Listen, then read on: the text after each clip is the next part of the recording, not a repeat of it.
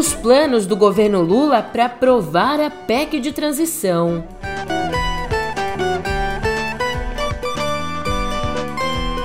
E no Senado americano, uma importante vitória para os democratas.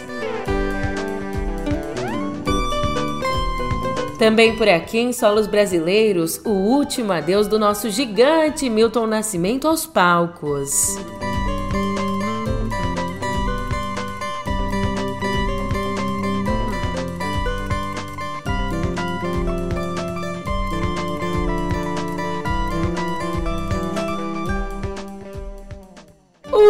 Um ótimo dia, uma ótima tarde, uma ótima noite para você. Eu sou a Julia Keck e vem cá. Como é que você tá, hein? Nessa segunda com cara de sexta, a gente tá em transição pro feriado, mas não antes de falar dos planos da equipe de transição do governo Lula.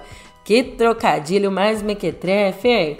Mas sem mais delongas, é exatamente isso que eu te conto agora no pé do ouvido. Música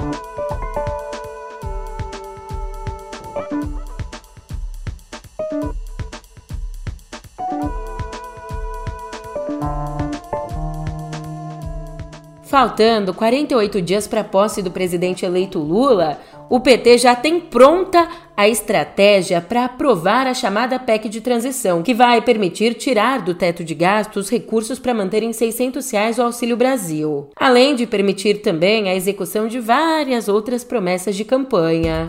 Bem, presta atenção como isso vai ser feito. A equipe de Lula pretende apresentar essa emenda primeiro no Senado e no mesmo dia aprová-la na CCJ e no plenário em dois turnos. Já na Câmara, para acelerar a tramitação, a PEC deve ser mesclada a outra emenda, uma emenda proposta pela deputada Luísa Canziani. A emenda dela tira do teto despesas de determinadas instituições federais de ensino. E ó só macete, como a emenda da deputada já está numa comissão especial na avaliação dos petistas, seria possível votá-la junto com a PEC de transição ainda esse ano. Mas é claro que para isso é imprescindível combinar com o Centrão, que tem nas mãos os votos necessários para aprovar a PEC. Sobre isso, ontem, o ministro da Casa Civil, Ciro Nogueira, um dos principais nomes do Centrão, o Cirito defendeu que a PEC seja aprovada só para garantir dois pontos: o auxílio de 600 reais e o aumento real do salário mínimo no ano que vem. Em nota, o capacho de Bolsonaro, digo,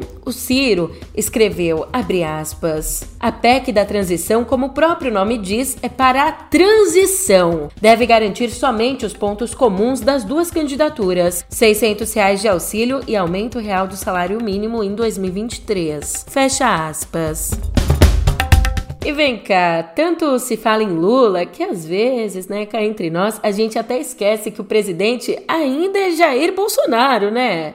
Bem, ele ainda é o chefe do executivo, mas na Conferência da ONU sobre o Clima, a COP27, o nosso país vai ser representado extraoficialmente por Lula, que embarca já hoje para o Egito. Lá, na quarta, Lula vai discursar num fórum da ONU depois de participar do evento Carta da Amazônia junto a governadores da região. Só que assim, oficialmente, a delegação brasileira é chefiada pelo atual ministro do Meio Ambiente, Joaquim Leite. E aliás, um adendo rapidinho aqui sobre a saúde do presidente eleito. No sábado, Lula se submeteu a exames de rotina para viajar, né? Ele se submeteu a esses exames num hospital de São Paulo. Bem, nessa bateria ele descobriu que está com uma inflamação na garganta, atribuída pelos médicos ao esforço vocal das últimas semanas. Mas uma coisa a equipe garantiu: a equipe dele garantiu que esse problema não tem relação com o câncer que Lula teve nessa mesma região da garganta, um tumor que foi identificado em 2011 e foi curado. E sim, a gente está gastando bastante tempo olhando para o futuro. Por isso, escuta só esse recado. É com você, Pedro.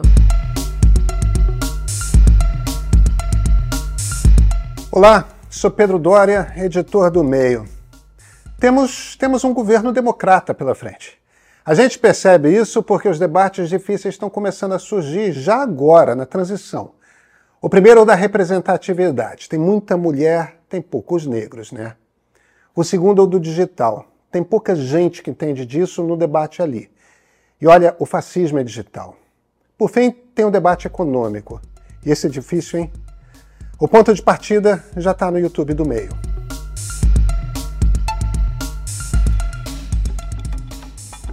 Pois é, olhar para o futuro agora é premissa fundamental. A gente precisa superar esse horror que passou. Mas não antes de deixar tudo branco no preto, preto no branco. Olha só, procuradores do Ministério Público Federal apontaram indícios de organização criminosa, ou pelo menos apoio coordenado aos atos golpistas nas portas de quartéis. Esses indícios foram verificados, por exemplo, na padronização de faixas e bandeiras, também na instalação de banheiros químicos e no fornecimento gratuito de comida a manifestantes. Diante disso, o MPF tem procurado identificar os financiadores desses atos.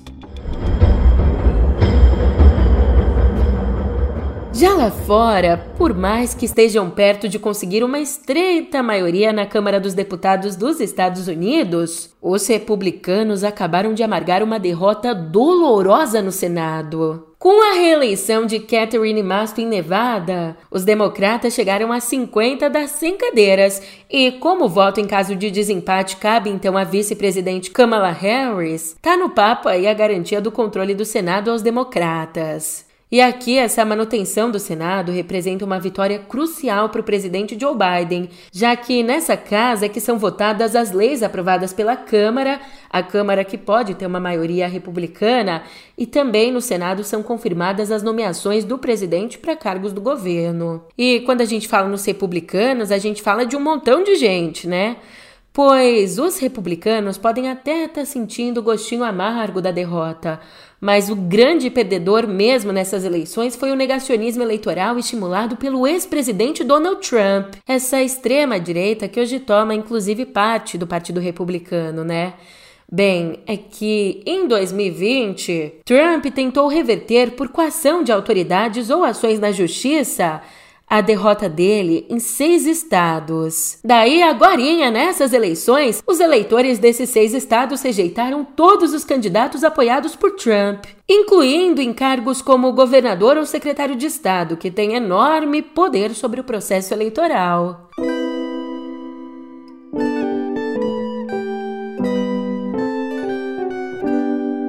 E Enem te conto, o Enem desse ano começou ontem com o dia da redação. A redação que teve como tema, olha só que interessante, o tema Desafios para a valorização de comunidades e povos tradicionais do Brasil. O assunto da redação foi anunciado pelo ministro da Educação, Victor Godoy, logo depois do começo das provas. E além do texto, os inscritos também responderam 90 questões objetivas dos cadernos de Ciências Humanas e Linguagens. Os professores ficaram bem contentes, elogiaram a escolha do tema e destacaram a abrangência de povos contemplados na redação, como comunidades indígenas, quilombolas, extrativistas e ribeirinhos. Além dos professores, lideranças indígenas também elogiaram o tema da redação do Enem. A própria Articulação dos Povos Indígenas do Brasil, a APIB, publicou uma nota que diz assim: Nunca mais um Brasil sem nós. Muito importante o tema da redação do Enem. Neste momento, milhões de estudantes estão pensando e escrevendo sobre os povos originários do Brasil. Já o procurador jurídico da União dos Povos Indígenas do Vale do Javari, no Amazonas, o Eliésio Marubo, ele ressaltou que a sociedade se fortalece quando trata dos seus problemas. Falar dos desafios para a valorização das comunidades e da história dos povos indígenas tem exatamente esse significado. Mais ainda é incutir nas novas gerações a preocupação que os adultos deveriam ter. E agora, trazendo aqui para nossa conversa um balanço da prova em si, escuta a sua avaliação de uma baita professora. Eu sou coordenadora pedagógica do Colégio Poliedro e professora de redação e vou comentar um pouquinho da prova de hoje do Enem.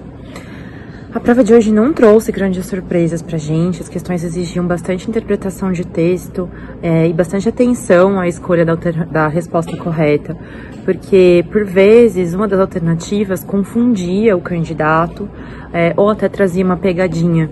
Então a gente teve esse desafio, mas que já é um desafio conhecido em relação à prova como um todo e o que a gente conhece dos anos anteriores. Ademais, é, a gente encontrou diferentes estímulos como textos-fonte para as questões, foram textos publicitários, é, de diferentes textos literários de diferentes formatos, é, prosa poética, poema, conto, crônica, diário.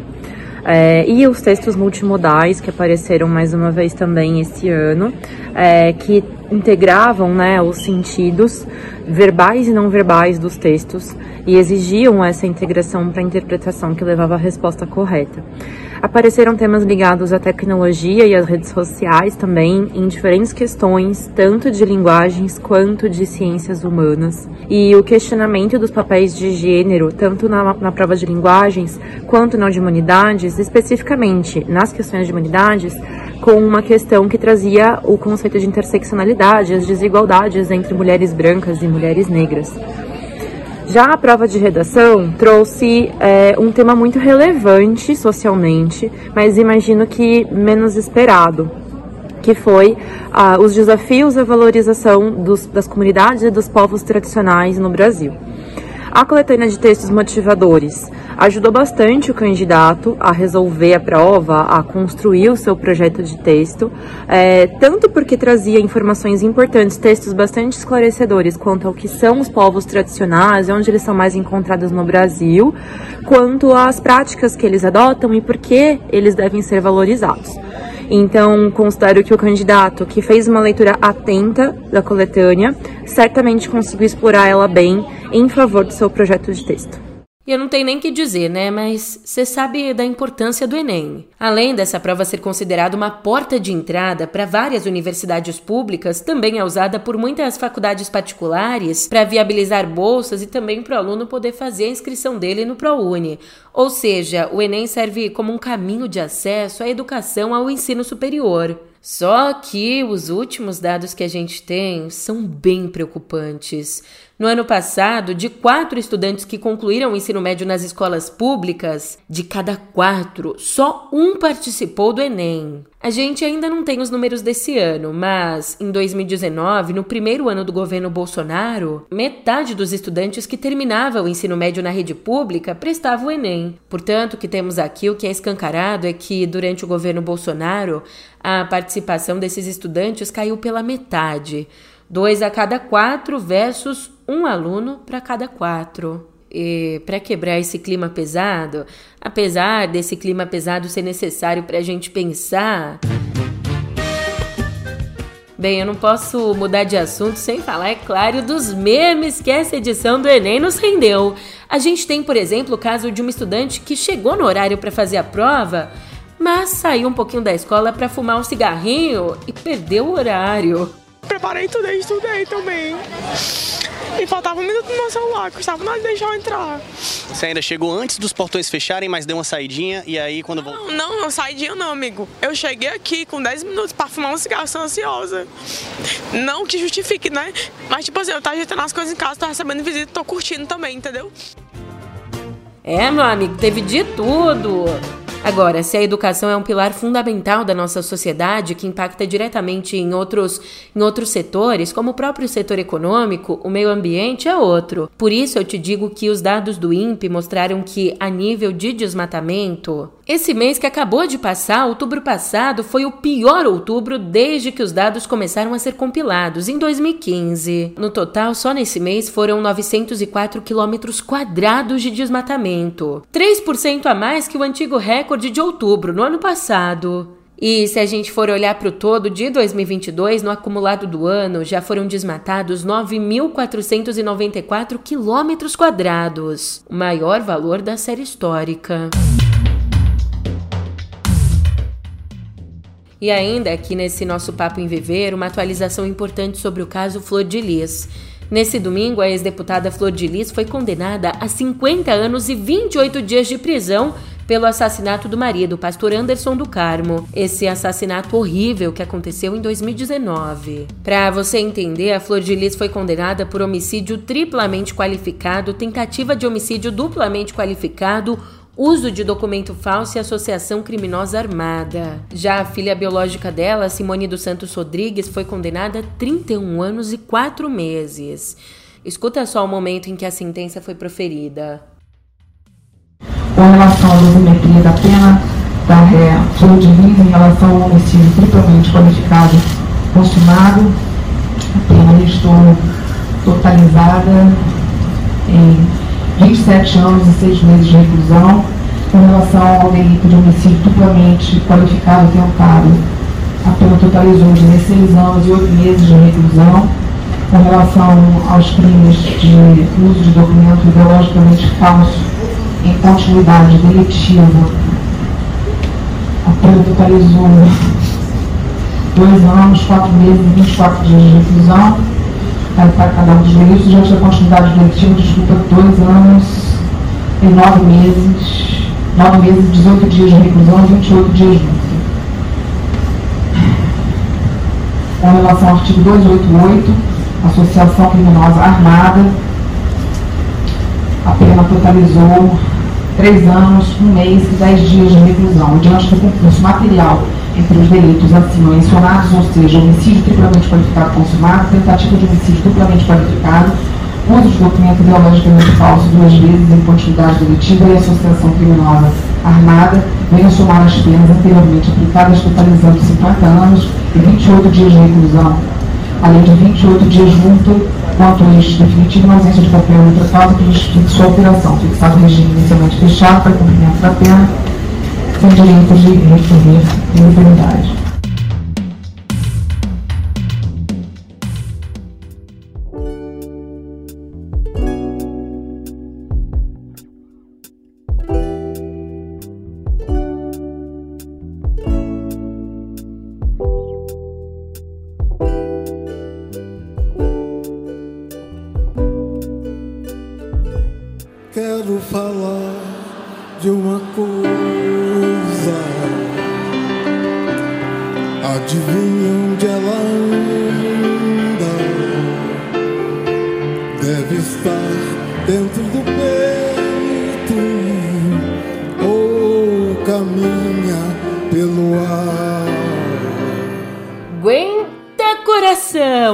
Terminou ontem uma era. Milton Nascimento encerrou aos 80 anos a turnê A Última Sessão de Música diante de 60 mil pessoas em Belo Horizonte, dizendo adeus aos palcos e dedicando o show à amiga Gal Costa que morreu na última quarta. Este show é dedicado à minha querida Gal Costa.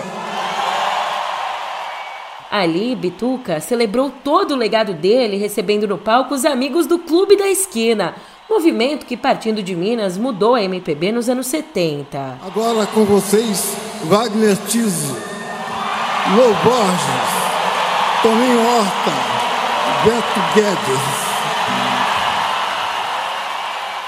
Vento solar e estrelas do mar, a terra azul da cor de seu vestido. Vento solar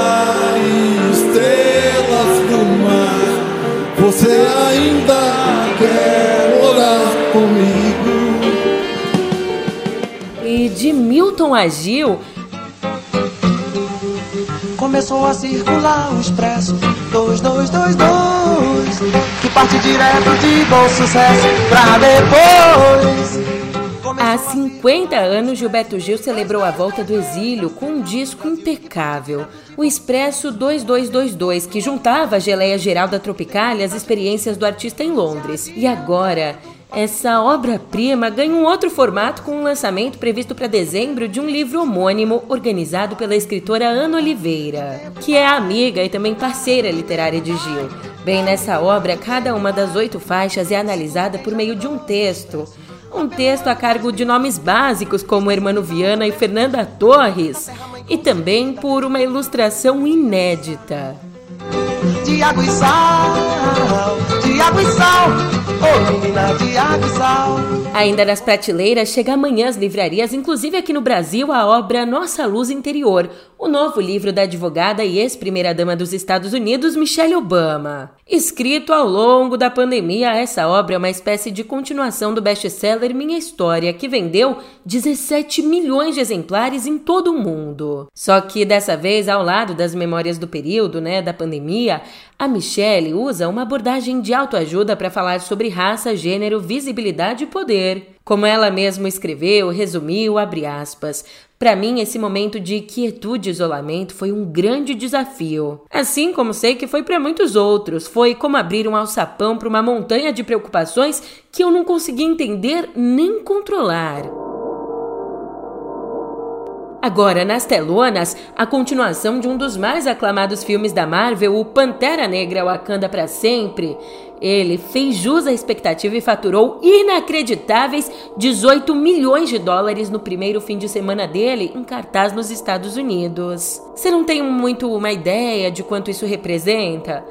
Pois eu te digo que essa é a maior bilheteria de estreia em novembro em todos os tempos no país. E além aí de animar a indústria cinematográfica, os números tiveram um gostinho especial para Marvel, já que o Wakanda para sempre desbancou Adão Negro, a bem-sucedida aposta da rival DC, que há três semanas ocupava o topo das bilheterias. Aliás, além dessas duas obras fazerem sucesso, tanto Pantera Negra, Wakanda para Sempre, quanto Adão Negro têm em comum a perspectiva de sofrerem censura na China. Isso porque a Marvel e a DC esperam que a ditadura chinesa imponha restrições aos longas. No caso do Pantera Negra, a censura deve vir por conta da presença de personagens abertamente gays. Já em Adão Negro, a censura deve vir por conta da escalação de Pierce Brosnan no elenco.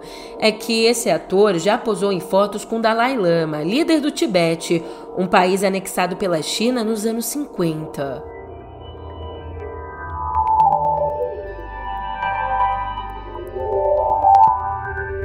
Vai, não vai, vai e volta e vai e vai. É! Na mesma semana de lançamento do Twitter Blue, a rede social suspendeu o serviço na sexta. Por isso, por enquanto, novos assinantes não podem adquirir o pacote, que não tem uma previsão para voltar à ativa. Esse anúncio de suspensão saiu na plataforma de comunicação corporativa interna do Twitter, onde o Elon Musk justifica dizendo que a decisão foi para ajudar a resolver problemas de representação é que, para te lembrar, o Twitter vinha enfrentando uma série de problemas com o surgimento de perfis falsos de celebridades e de empresas com o selinho azul verificado. E, aliás, antes de suspender o serviço, numa reunião da empresa, Musk disse que, a depender da recessão nos Estados Unidos, o Twitter poderá perder bilhões de dólares no ano que vem e a falência não será descartada. Falando em falência, em falecido, o fundador do Orkut, não, ele não morreu não, tá? Eu tô falando do Orkut mesmo, Orkut que nos deixou há um tempo. Mas o fundador do Orkut, o turco Orkut Buyokokten, anunciou que vai lançar uma nova rede social com resgate de valores da plataforma, que fez um baita sucesso na internet brasileira no começo dos anos 2000. O fundador do Orkut, aliás, está aqui no Brasil para participar da Campus Party 2022, o um evento de tecnologia que acontece em São Paulo até a próxima terça, dia 15. E além de anunciar essa nova rede social, durante a palestra dele no evento, o engenheiro também fez críticas às redes sociais que existem atualmente. Para ele, o que antes buscava união e empoderamento, hoje virou uma ferramenta de gerar lucro, que divide as pessoas e alavanca fake news. É, eu acho que ele não tá tão errado, não, mas vamos ver o que ele vai nos entregar. Agora, eu tô indo nessa e eu não te vejo amanhã, não, porque amanhã a gente aproveita que o nosso feriado também, vai, que a gente também é de carne e osso. Mas a gente se vê por aqui depois de amanhã. Até lá. Uma certa uma força de música alerta, uma mulher que merece viver e amar com outra qualquer do planeta. É